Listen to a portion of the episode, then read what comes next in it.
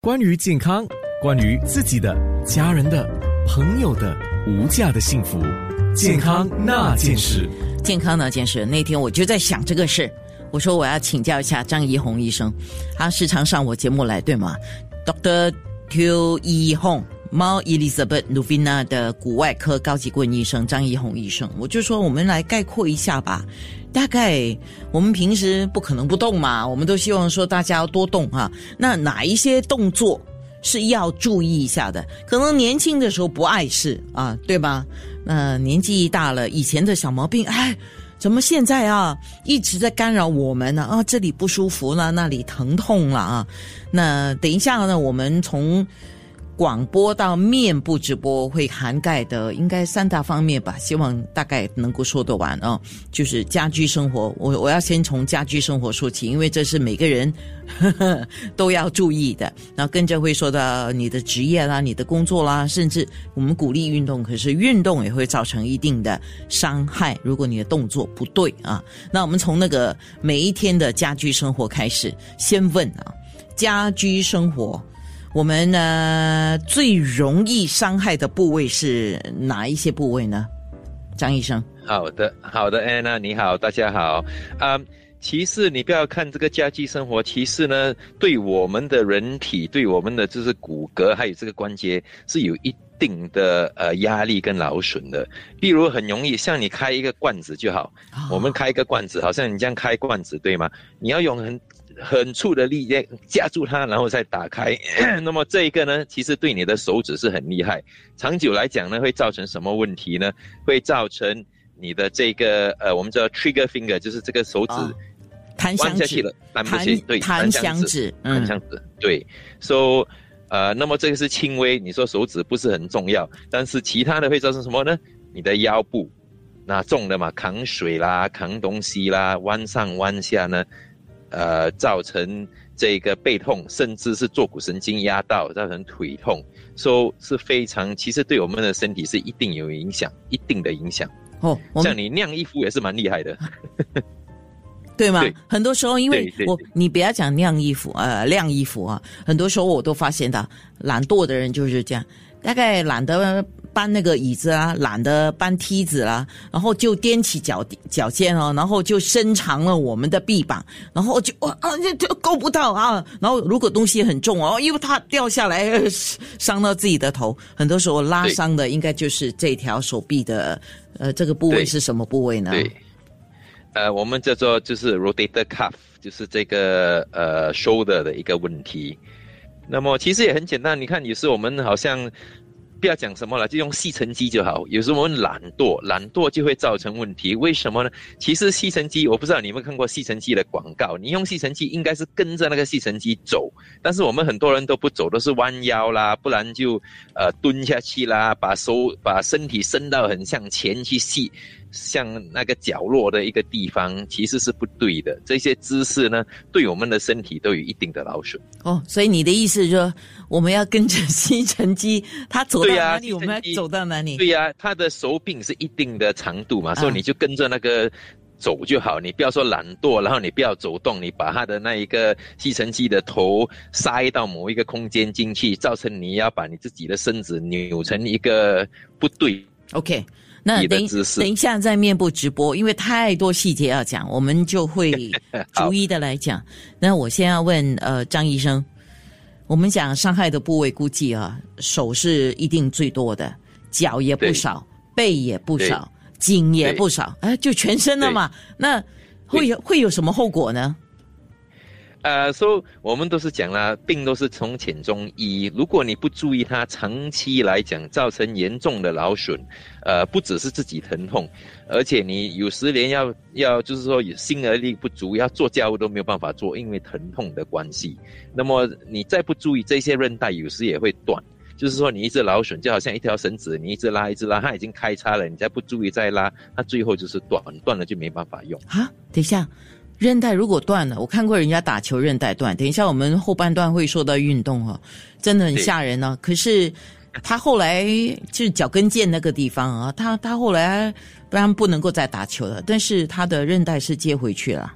对对，都可以接回去的，其实。哦，吓我笑啊！那那那，所以改善的轻微的话，当然就是物理治呃调整动作改对呃，然后就物理治疗，然后呢？所以其实最重要，第一呢，就是就要注意我们在搬东西、我们在做东西的时候姿势要对，然后呃，这个是最基本的，就是避免呃，因为避免好永远是好过你需要去医它。然后第二，如果开始有症状呢，就要确诊，就是到底是什么问题，是韧带的问题呢，还是只是一般的，就是说用太过多嗯呃劳力的关系呢？那个其实只需要休息。如果是真的是有韧带损伤呢，那就要看医生确诊一下到底是什么问题。那么很多有时只是需要呃，比如打针啊，或者是做一些物理治疗就行了。那刚才定说要做手术。刚才你讲的是韧带的问题，或者是肌肉呃拉伤的问题。那如果是神经线呢？如果是坐骨神经线呃压到，那有时就比较麻烦，有时就是甚至要做手术。呃，那么有时它不是真的压到很厉害，因为劳损每个人都会都会的嘛。我们有年纪就开始劳损，如果不是很厉害，有时吃一段药能够控制它，那就也不需要做其他的什么东西了。对，嗯，是啊，那我们都看过一些报道嘛，因为艺人的动动态就大家会关注了啊。像刚才有听众就说，诶，那个台湾有个艺人叫黑人，他是打篮球嘛，那运动造成韧带受伤是。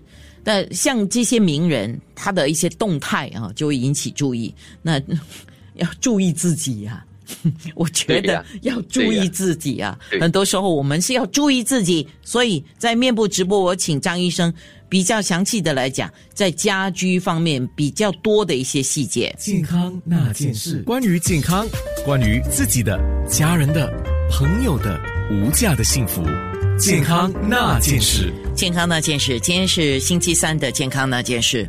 呃，我说我们来了解一下，了解什么呢？就是猴痘。当然，我看了好一些消息，有说不必太太担心，呃，也有说呃必须还是要提高警惕啊、不要太放松啊、然后猴痘这个东西到底是什么？猴痘啊，它的中文写法就是猴子的猴啊，水痘的痘啊，青春痘的痘，猴痘。它的英文直接就是 monkey pox。好，我请教一下家庭医生了。家庭医生现在都是在最前线把关哦。那今天是来福士医疗家庭医生林定宏医生，我们先来说一下这个猴痘到底是什么东西？什么是 monkey pox？这个猴痘呢，顾名思义呢，它就是和猴子还有那个豆状皮疹有关的。那早在一九五八年的时候呢，那个豆状皮疹第一次出现在了猴子的身上，那造成这个皮疹的那个病毒呢，就被称为猴痘病毒。那也过后呢，就陆陆续续的出现在不同的灵长类动物，然后还有就是说，呃，那些啮齿动物的身上，然后一直到一九七零年，那才在刚果呃，民主共和国呢记录了第一例的人类猴痘病例。那从那一个时候起呢，猴痘就在其他的中非啊、西非的国家的人类中出现，呃，一直到后来，那猴痘才慢慢的在零三年的时候才再出现在美国啊，二零一七年到二零一九年的时候在尼日利亚，然后二零八年的时候在英国才出现呢、呃，新加坡呢，我们就本身就有一一名来自尼尼日利亚的那个病患，他是在二零一九年的时候就出现，呃，过后就一直都没有猴痘病例了，在新加坡本地来说，呃，一直到二零二二年，嗯那这个时候在在全球的比较多的国家上方面那边出现了。是我我刚刚有说，六月六号就有一个男子经过我们樟宜机场转机，那么到了悉尼，澳大利亚的悉尼州，他去确诊他是有猴痘，但因为他没有入境新加坡，他是过境嘛。当然，有关当节还是比如说两个班机啊，密切接触者是谁啊，有追踪啊，还有我们新加坡的樟宜机场跟这个男子可能有密切接触的人都在观察当中哈、所以我想要问哦，刚刚开始讲这个本来就是动物身上发现的东西嘛，对，啊，那后来就有人的身上也发现了。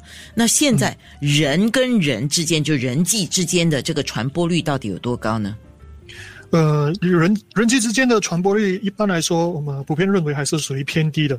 但是至于准确的数据来说，那就没有办法给到一个准确的发现率。呃，但是我们知道，就是说，哎，你可以想象，就是说，这个病毒第一次发现是在一九七零年的时候出现，那一直到现在过了这么多年，那它才开始在全球那边传播。所以，主要是说你跟冠病比较的话，那冠病在一九年就出现，然后现在的情况，那你就可以你可以了解到它的那个那个传播率其实是属于偏低的。OK，那么我们先讲一下症状吧，至少我们要提高认识，因为今天的节目的目的就是大家要提高认识。对，啊、那它的症状会是怎么样的？呃，一般的症状呢，它是一个病毒嘛，那它跟其他的病毒的症状可以是说非常的相似，就是一般的病毒的感染，你可能会发烧啊、身体头痛啊、身体疼痛啊、头痛啊，啊、但是它跟其他病毒比较不一样的话，它就是会造成呃身体重度疲乏，然后也会造成那个淋巴结肿大，那它会出现皮疹，而皮疹出现呢，它是在发烧一到三天后出现。嗯，呃，那皮疹呢，它的出现它是也是有一个次序，就是说一开始的时候它会事件出现在脸部，然后才在身体其他的部位出现，比方说手掌啊、脚底啊、生殖器官啊、啊、口腔的黏膜啊、啊、眼睛的结膜或者角膜。哦，就是说它一旦出现，就跟我们小时候发水痘一样嘛。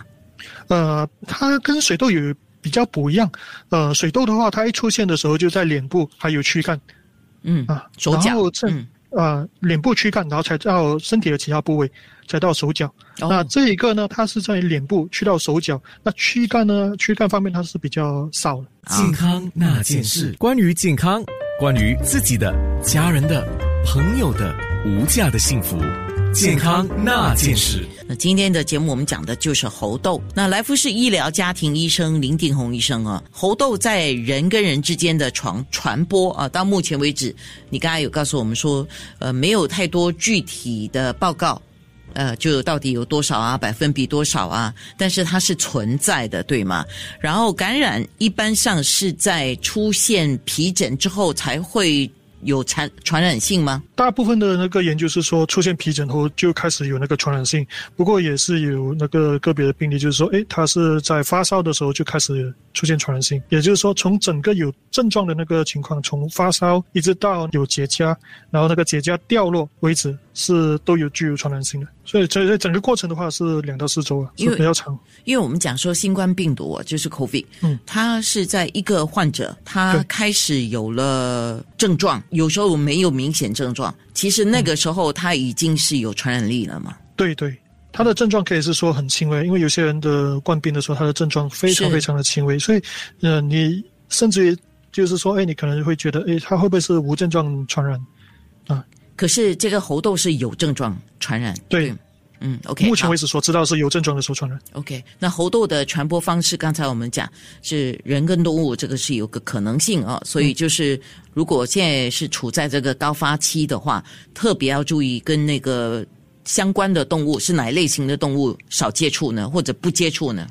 啊、就是啮齿类的动物，啮齿类动物主要就是说，呃，名字后面带一个鼠字吧，容易容易说，就是松鼠啊，呃，树鼠啊之类的。然后呃，那一个另外一个就是说兔，兔子兔子是对对，这这一个是他们觉得哎有可能的。那另外一个是灵长类，非人类灵长类就是猴子啊，任何一个。猿猴，对，所以只要不是说被他们咬到、被他们抓伤的话，这个是其中一个啊、呃传播方式啊、吃他们的肉。呃，没有煮熟的肉也是另外一个传播的方式，或者是说接触到他们的体液啊、他们的飞沫传播啊，或者是说皮肤损伤啊，这些都会接触到传染的。对，那人跟人之间的这个密切接触，包括嗯了如果说那个患者有呃破损的皮肤。那你去跟他接触，你也是会，或者刚才你有提到，母亲也会传播给孩子。对，现在目前来说，大家呃可能在网上了解到，就是说，哎，呃，是从通过性行为人传人嘛，所以呃，以新加坡最新的那个疑似病例的那个说法，就是说，哎，假设说你有跟一个人有近距离接触，就是少过呃两米距离，超过三十分钟的近距离接触。那第二呢，就是说，假设说你有跟他肢体上的接触。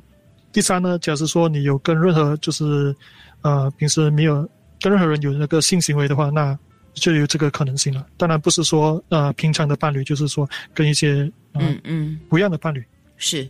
那二零一九年的时候，新加坡当年出过出现过这个猴痘病例，对吗？对对，啊，那一个病，那一个病例是基本上是一个尼尼日利亚三十八岁的那个病患嘛，那他就是啊来到这边的时候就确诊了，啊，他是有那些症状，然后去隔离了。当然，我们就是在预备着了。有关当局也是说不用太担心，但是也要提高警惕，然后做好准备。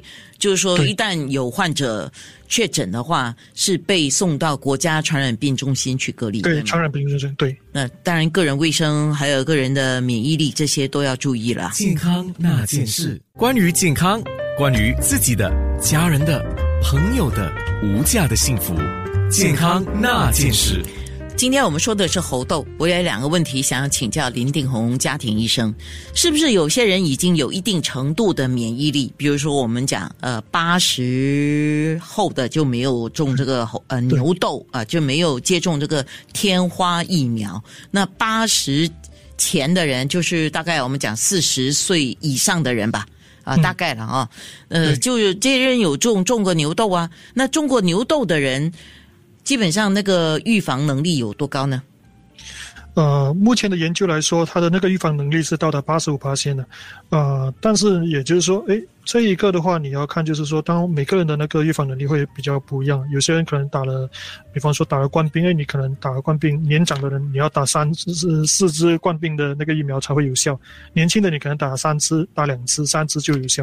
所以同样的，随着我们的年龄增长，那这些那个抗体的话，它的效率也会慢慢的下降嘛。嗯，嗯第二个问题是，如果八十年代之后没有接种过天花疫苗的怎么办？就是说他连那个防疫力都没有了嘞。对呃，大致上没没接触过的话，那你就要自我保自我保护了。就是说，对这个病毒要有了解啊，就是知道它是呃人畜共患病啊，它是怎么的传播啊，那你就尽量避免，就是不要呃得到这个病毒啊，提高自己的那个卫生的那个啊保护的状况啊。然后就是说，不要跟这些呃，就是人跟动物之间的传播呢，那你就尽量不要吃没有煮熟的食物啊，尽量不要跟野生的动物有接触啊，啊、尤其是说伤兵啊、那些啮齿类动物啊或者灵长类动物。